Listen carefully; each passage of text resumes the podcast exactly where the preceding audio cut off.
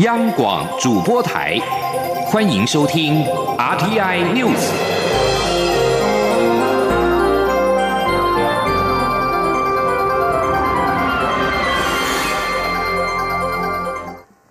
听众朋友您好，欢迎收听这节央广主播台提供给您的 RTI News，我是张顺祥。中国侵略台湾野心日增，要求美国从战略模糊走向战略清晰，呼声渐长。美国前国防官员包士可四号进一步呼吁，美方不只应该清楚的宣誓会捍卫台湾，若中国出兵攻击，也应立即承认台湾。共军近年在台湾周边的动作频频，台湾海峡情势备受瞩目。部分的美国国会议员、智库学者主张。美国过去采行多年的战略模糊政策，已经不适用于当前的情势，应该改采战略清晰的做法，清楚的宣示：中国若武力犯台，美国必会出兵捍卫台湾。曾在美国前总统小布希时代担任国防部办公室。中国科科长的包士可四号投书国会山庄报，提议中国常常恐吓台湾独立就等于战争，美国跟盟友应该逆向操作，向北京宣示战争就等于台湾独立。包士可表示，美国应该画下红线。让中国知道，若对台湾发动攻击，美方不只会防卫台湾，也会立即承认台湾是国际社会中主权独立的一份子。欧洲联盟执行委员会四号表示，由于欧盟跟中国互相制裁，双方的外交关系恶化。欧盟执委会争取批准欧中投资协定的行动，实际上已经终止。欧盟执委会副主席杜姆布罗夫斯基斯在访问中告诉法新社，显而易见的，欧盟跟中国互相制裁，包括了中国制裁欧洲议会的议员。目前的情况不利于批准这项协定。欧洲联盟三月以新疆维吾尔少数民族受到迫害为理由，制裁了四名中国官员。中国随即对欧洲政界人士、学者跟研究机构实施了报复性的制裁。中国如此大规模制裁欧洲，在欧中关系上史无前例。尤其受制裁的人，包括了多位民选的欧洲议会议员，引起了欧洲政坛的愤怒。杜姆布罗夫斯基斯表示，推动批准这项协定，将端视欧盟与中国的关系能够演变到多么的广泛。欧盟与中国去年底完成投资协定的谈判。不过，协定还需要经过二十七个成员国跟欧洲议会批准才能够生效。杜姆布罗夫斯基斯负责主导这项协定的批准程序，不过已经遭到一些主要欧洲议会议员的抵制。新闻焦点回到台湾，国合会近几年努力突破既有的思维，不断提出援助友邦的创新做法。这次选择跟台湾设计研究院合作，制作设计美学与产品行销系列课程，运用台湾美学跟设计能量的软实力，支持友邦提升美学经济跟特色的产业发展。在四号举行的设计美学助攻记者会上面，尼加拉瓜。瓜地马拉、巴拉圭等三个友邦的相关部会首长，透过了预录影片表示感谢，并且肯定这个员外的新做法，而且认为这一系列的课程内容都是有助于中小企业度过疫情时代的重要课题。记者王兆坤的报道：国合会与台湾设计研究院携手合作推出线上课程。针对国合会在尼加拉瓜、瓜地马拉、巴拉圭执行的技术协助计划需求，涵盖了设计概论、美学文化、产品开发、品牌行销四大主题。国合会秘书长向田义表示，此一系列课程借由线上学习克服疫情限制，让友邦新锐设计师、创业家及中小企业跟台湾设计师激发创意火花。他说，在设计研究院的精心构思以及协助之下，这二十部教学影片呈现出台湾在美学及文化行销领域的丰沛的能量。相信绝对有助于支持友邦提升美学经济与特色产业的发展，为友邦的产业价值提供全新的动力。向田义强调，国合会未来将持续与国内公司部门拓展伙伴关系，也会透过群众募资，连结国人与计划成果，以公司民伙伴关系的策略扩大员外网络与能量，持续扮演对外分享台湾经验、对内引进国际发展趋势的平台角色。结合不同伙伴力量，让台湾能帮忙转化为实际行动。尼加拉瓜家庭经济部部长裴瑞兹、瓜地马拉经济部中小企业次长雷瓦、巴拉圭工商部中小企业次长戈多伊在影片中除都表示感谢外，更肯定此一做法将为其国内新创企业或中小企业带来正面效益。巴拉圭并期待两国服务设计产业加强合作。进一步将公部门的合作扩大，为私部门建立一个长期可持续合作的策略平台与联盟。中央广播电台记者王兆坤台北采访报道。行政院在三号提出三阶的外推方案，早交公投推动联盟四号发布新闻稿回应，提出六大问题跟两大的错谬。对于部分环团支持外推的方案，联盟则是强调三阶迁址与非核家园没有冲突。他们并且指出，政府目前的论述都是建立在资讯不对等以及资讯不公开的情况之下，而且外推方案的环差评估也没有办法补正先前早交环评的程序瑕疵。不过，民进党立委认为，已经降低了开发案对环境的冲击，有助于舒缓早交公投的压力。未来会以三阶外推方案作为公投的主说帖，诉求民众投下反对票。不过，国民党团还是质疑新的外推方案依旧无法消除破坏生态的疑虑，呼吁民众仍要支持早交公投通过。民众党团则要求政府应该先停止三阶的开发，等待公投结果有了一一结束的一个确定的结果之后，跟社会深度的沟通，而且用公投督促政府落实替代方案。请听记者刘玉秋的报道。行政院提出解决早交可能因开发而遭破坏的第三天然气接收站在外推方案，计划将工业港在外推四百五十五公尺，离岸约一点二公里，三阶工期将在延后两年半完成。是否能为八月将登场的早交公投结果埋下变数，引发关注。民进党团干事长刘世芳表示，三阶在外推的新方案不挖菌，也不破坏胶体，对于环境的冲击已比原方案要好很多，也是符合各方期待的最有利方案。他认为新外推方案有助于舒缓早交公投的压力，可作为未来国政说明会的说帖。这个如果经济部已经公布的话，就表示这个是一个比较定案的方向。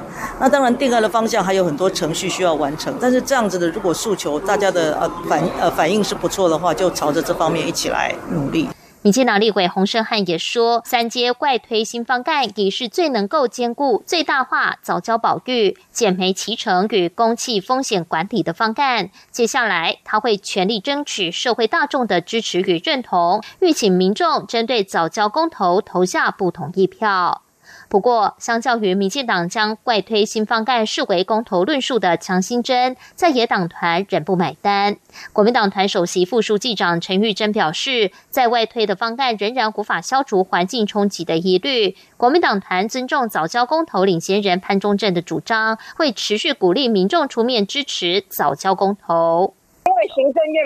并没有正视这个公投领先人潘老师他们所提出来的方案，他们提出来这个方案并没有解决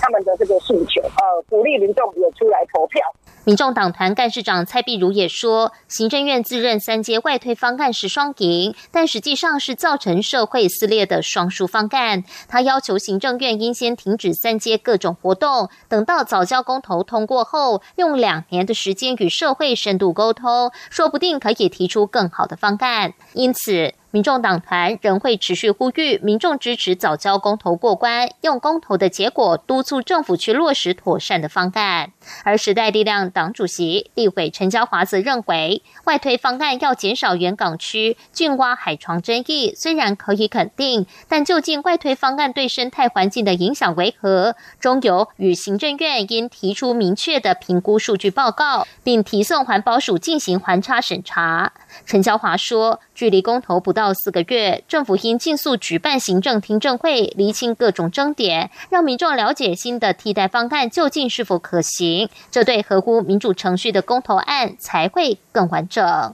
中央广播电台记者刘秋采访报道。台北股市四号在市场获利了结、卖压出笼之下，盘中一度大跌近六百点。由于近期台股主要是由航运、钢铁等船产类股领军。这些涨多的类股成为沙盘的重心，是否资金派对已经结束，引发了关注。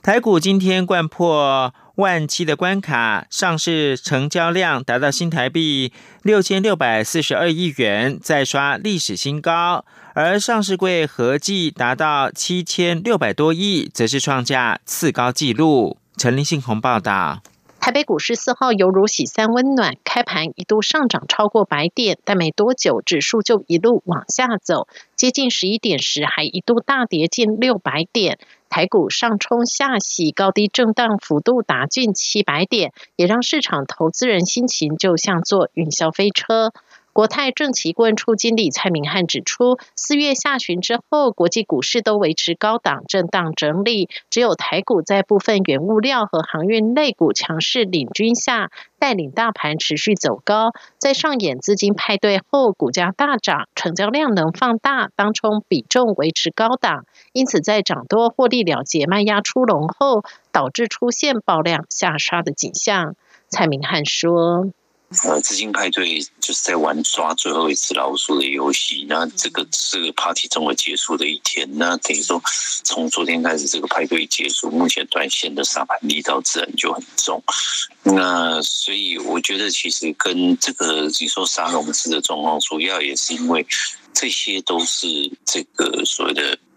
这些。短线的投资人，那一般的散户进去，大家去拼命疯狂去抢进，所导致。分析师许博杰也指出，从成交比重来看，船产类股中，航运类股占大盘成交比重高达百分之三十七，显示短线已有过热迹象。大盘哦，在最近整个热度居高不下的情形之下呢，当然就造就了这几天波动很明显的这个激烈。那尤其是以今天早上开盘以后的情况来说，哦，这个电子股占大盘成交比重一度降到百分之三十七以下，而航运股呢也达到了百分之三十七，这也显示出哦航运股短线有过热的迹象。不过，如果以三大法人买卖超来看，外资和陆资在台股大跌之际，反而是买超台股新台币八千八百多万。至于自营商，反成为卖超主力，卖超金额高达六十亿，投信也卖超二十多亿，显示内资获利了结明显。台股大盘中场下跌两百八十八点，跌幅百分之一点六八，失守一万七千点大关，收一万六千九百三十三点。中央广播电台记者陈玲信鸿报道：台北股市四号收盘跌破一万七千点。财政部长苏建荣认为，主计总处目前概估第一季的经济成长率百分之八点一六，第二季的成长预料也会续强，也就是台北股市有实体面的支撑，现在短期波动难免。而在国际间。美国股市是纳斯达克指数重挫，道琼工业指数微涨十九点，以三万四千一百三十三点作收。标准普尔指数下跌二十八点，收在四千一百六十四点。科技类股为中心的纳斯达克指数重挫了两百六十一点，或百分之一点八八，收在一万三千六百三十三点。而在欧洲股市的表现也是收低的。伦敦金融时报白铜股价指数下跌四十六点，六千九百二十三点。法兰克福 DAX 三十指数重挫了三百七十九点，一万四千八百五十六点。巴黎 CAC 四十指数下跌了五十六点，收在六千两百五十一点。不过，国际油价是上涨的。纽约商品交易所西德州中级原油六月的交割价上扬了一点二零美元，来到每桶六十五点六九美元。伦敦北海布伦特原油七月交割价上涨了一点三二美元，来到每桶六十八点八八美元。中央广播电台。是阳光，像台湾之光穿透世界之窗；是阳光，像神鹰翅膀环绕地球飞翔。现在是台湾时间清晨的六点四十五分，又过了四十八秒。我是张顺祥，继续提供新闻。美国总统拜登四号表示，他期待在六月欧洲访问的行程当中，能够与俄罗斯总统普廷会晤。拜登四号在白宫发表对疫情谈话时，媒体问到是否计划在六月的欧洲访问行程中与普廷会晤时，表示：“这是我的希望跟期待，正在努力。”白宫日前宣布，美国总统拜登将在六月要访问的是英国跟比利时。拜登预计出席六月十一到十三号。在英国康瓦尔举办的七大工业国集团领袖会谈之后，会转往比利时出席六月十四号举行的北大西洋公约组织领袖会议，以及美国与欧盟峰会。这也是拜登上任之后首度出国访问。美国商务部长雷蒙多四号表示，商务部正敦促台积电等台湾企业优先的满足美国汽车业者需求，以缓和短期晶片短缺的困境。雷蒙多在美国商业团体美洲国家协会的一场活动中表示，长期而言，有必要增加投资。在美国生产更多的半导体，其他关键的供应链也有必要回归本土，或者是迁移到盟邦。雷蒙多在回答通用汽车主管提问时表示，正努力看能不能够让台湾和台积电优先满足美国汽车企业的需求。故宫新媒体科技创作“蜚声国际”获奖无数，目前正在故宫北部院区第二展览区展出的“魔幻山水历险”数位展，就一口气展出故宫近十五年数位创作的成果，包括了利用最新的 AI 技术模拟，若是莫内。塞尚和范古造访富春江，他们会怎样画出眼前的景致呢？十分有趣。请听记者江昭伦报道。故宫多年来一直与学术及民间专业团队合作，将故宫文物逐步数位化，如数位点像、数位典藏、三 D 动画、现场博物馆、人机互动、沉浸科技、五 G 传输、AI 人工智慧、AR 扩增实境、八 K 高解析度影片。以及 Open Data 等衍生创作出许多新媒体数位作品，都令人眼睛为之一亮。故宫北院魔幻山水历险数位展就难得将这些新媒体数位成果一次展出。整个展览分寰宇历游、幻象古水族、富春印象、造梦星球四大展区。最大亮点就是富春印象沉浸式剧场。故宫以皇宫望色品《富春山居图》为基地。透过人工智慧演算法学习梵谷、塞尚、莫内等西方印象派代表性画家的画风，揣摩若这些大师也造访富春江，会画出什么样的富春山居图呢？借此唤起观众对数位人文世界的好奇心。展览入口则以宋徽宗诗帖中的五蝶相近意象出发，透过动态投影营造舞蝶光影情境，蔓延一条贯穿展览空间，而且充满舞蝶诗意幻境的互动廊道。民众置身其中，只要挥动双手，就可化身蝴蝶姿态飞舞翅膀。展览中也可重温故宫经典动画影片《国宝娃娃历险记》，并透过互动体验进入《西山行旅图》《早春图》的画中世界，欣赏由影视巨星演绎的故事公寓影片，以及民众利用故宫 Open Data 担任线上策展人的创意策展内容。更可悠游于以故宫典藏海测图、海怪图记打造的海测隧道、海怪互动墙，一窥三百年前画家眼中的水中生物。故宫数位资讯室研究助理许鹤雅说：“刚刚的八 K 体感到现在的 AI，就是看到我们一路以来，我们采取越来越多不一样的科技用在我们的展件当中，希望可以有更多就是教育方面的帮助。”此外，展场内还设置魔幻实验室，让大小朋友可以彩绘上个人风格的马或犬上传，创造活泼逗趣的数位作品，相当受到参观民众喜爱。每逢周末假日，都吸引爆满人潮动手体验。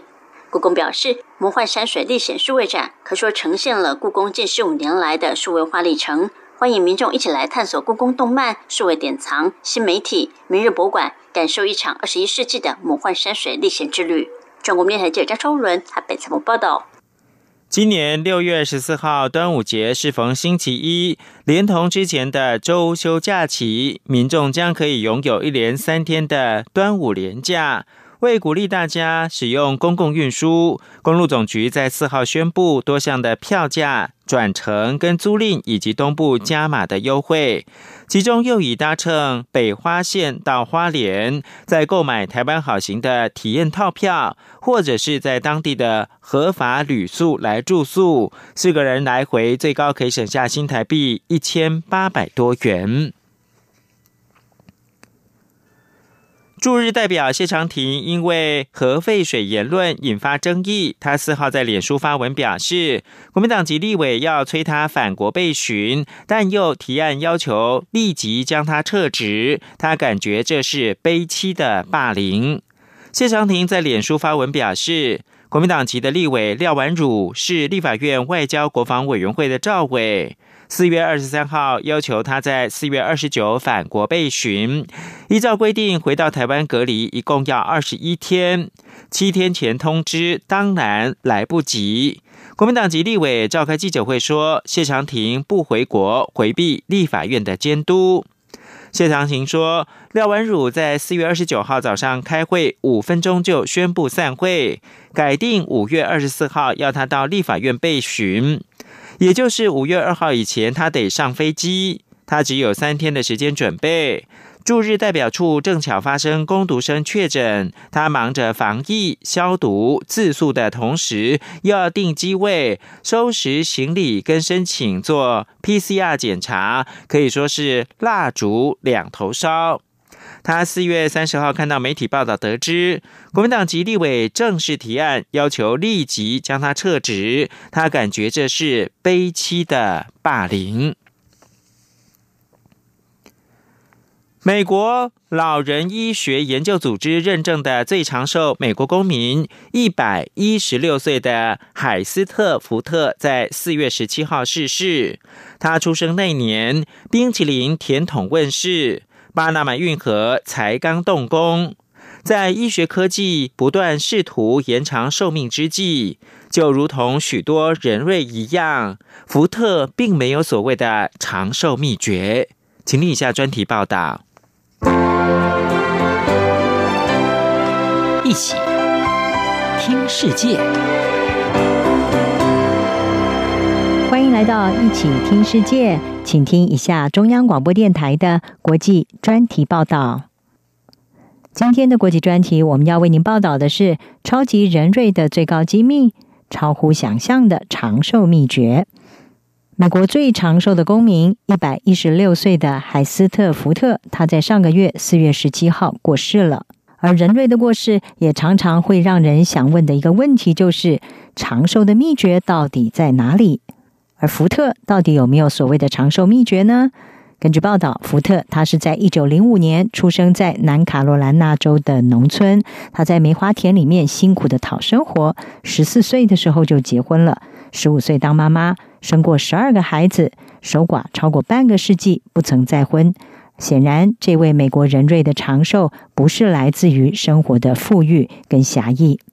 据说，晚年的福特每一天早餐都会吃半条香蕉，到户外走走，玩玩拼图，而且听福音音乐。到了一百一十二岁，他还能够背诵圣经的章节。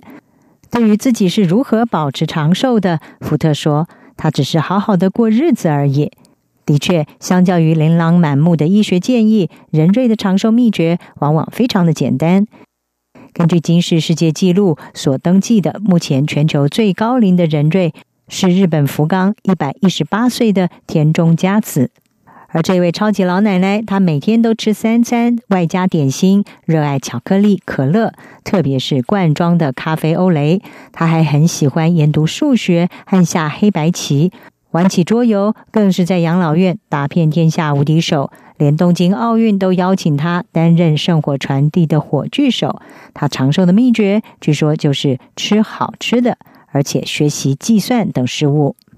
另外，还有一位人瑞是去年才刚刚过世的，今世世界纪录最长寿的男性渡边智哲，他是一百一十二岁的日本人瑞。他曾经说，长寿的秘诀是在于不要生气，脸上要常保笑容，而且他还坦诚他喜欢吃甜食，譬如牛奶布丁，还有冰淇淋。另外还有一位人瑞是法国修女安德瑞，她是欧洲最长寿的年长者，刚刚在二月份欢庆一百一十七岁的生日。根据老人医学研究组织的超级人瑞数据，她是目前全球在世排名第二的人瑞，仅次于田中佳子。安德瑞修女去年以一百一十六岁高龄挺过了疗养院所爆发的 COVID-19 疫情，也成为战胜 COVID-19 的最年长人瑞。他说自己不怕死，既高兴他现在能活着，但是也希望能够到另外一个世界和家人团聚。安德瑞修女最新红酒，她最爱火烤阿拉斯加，这是一种蛋糕加冰淇淋撒糖霜送到烤箱的甜点，又被称为是火焰雪山。欧洲另外几位长寿的人瑞，包括了西班牙最长寿的人瑞布拉尼亚斯，他去年以一百一十三岁的高龄也战胜了 COVID-19 疫情；还有英国的迪青，他在去年成为英国击败 COVID-19 病毒最年长病患的时候，也已经有一百零六岁了。他们这些人瑞的长寿秘诀，包括了拥有健康的身体，还有积极的活动以及独立的生活。在亚洲方面，还有一位人瑞是马来西亚的最长寿人瑞安娜玛，他在上个月才刚过一百一十岁大寿，而他的长寿秘诀则是斋戒、冥想，还有吃自家种的药草。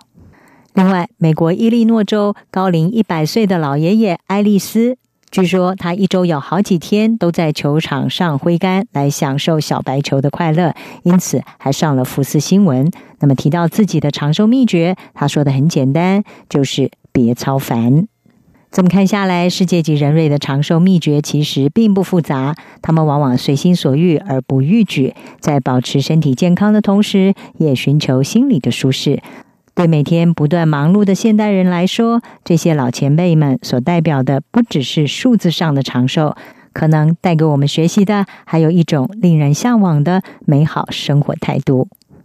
以上专题由武宁康撰稿，还请请播报，谢谢您的收听。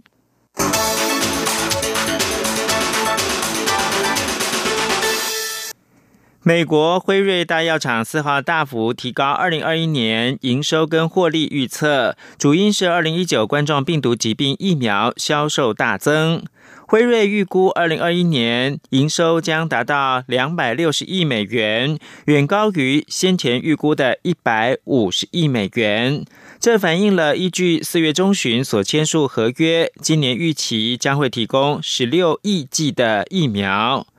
辉瑞如今预测，今年美股将获利三点五五到三点六五美元，较先前预估的范围高了四十五美分。